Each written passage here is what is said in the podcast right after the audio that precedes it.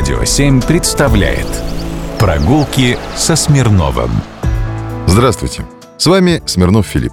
А пройдемся по парку. Сегодня зову вас в парк усадьбы Останкина. В моем детстве он назывался «Парк культуры и отдыха» имени Феликса Эдмундовича Дзержинского. И мы в нем сдавали нормы ГТО на лыжах. Садились в троллейбус с лыжами, палками и мазью, садились в троллейбус на улице Дзержинского и ехали в этот парк Дзержинского. И дальше даешь лыжню. Но, извините, отвлекся.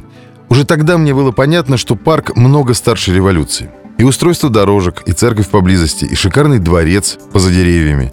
Ну а потом, прибегнув к надежным источникам, я все выяснил. Останкино – один из старейших московских парков, расположенный на территории дворцово-паркового ансамбля 18-19 веков.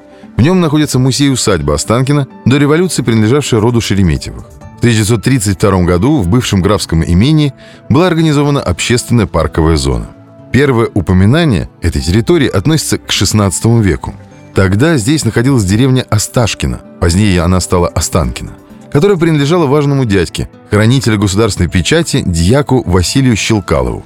Согласно письменным источникам, около 1584 года в его владениях были построены Боярский дом и Троицкая церковь, были посажены роща и устроен пруд – в роще, давшей начало Останкинскому парку, росли вековые кедры и дубы, сохранявшиеся до XVIII века. В 1601 году Останкино перешло во владение князя Ивана Черкасского и оставалось в собственности этого рода на протяжении почти 120 лет. В 1743 году Варвара Алексеевна Черкасская, дочь наиболее известного представителя фамилии, вышла замуж за графа Петра Шереметьева, объединив два богатых и знатных российских рода. И с 1743 по 1917 год Останкино принадлежала Шереметьеву. При Петре Шереметьево в Останкино усадьба вновь была перестроена, был разбит первый регулярный сад.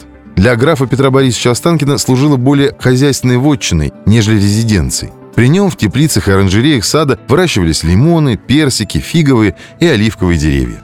В саду также выращивался сибирский кедр и цветники – а вот его сын Николай Шереметьев, вернувшись в Россию из поездки за границу, задумал построить в своих владениях пантеон искусств. В 1792 году в Останкино началось строительство здания Дворца театра по проекту архитекторов Франческо Компарези, Ивана Старого и Винченцо Бренна, завершившееся спустя три года.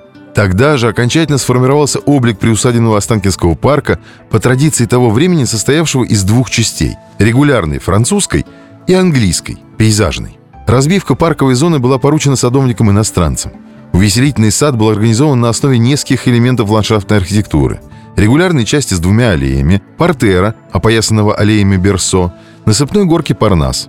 Аллеи, примыкающие к главному дому, были украшены мраморными статуями и вазами. Вторая часть парка, прибавочный сад, был выполнен в английском пейзажном стиле. В нем были проложены дорожки и устроены павильоны и беседки. Для прогулок и катания на лодках в парке были обустроены пруды. В общем, сходите, посмотрите, насладитесь. Прогулки со Смирновым. Только на «Радио 7».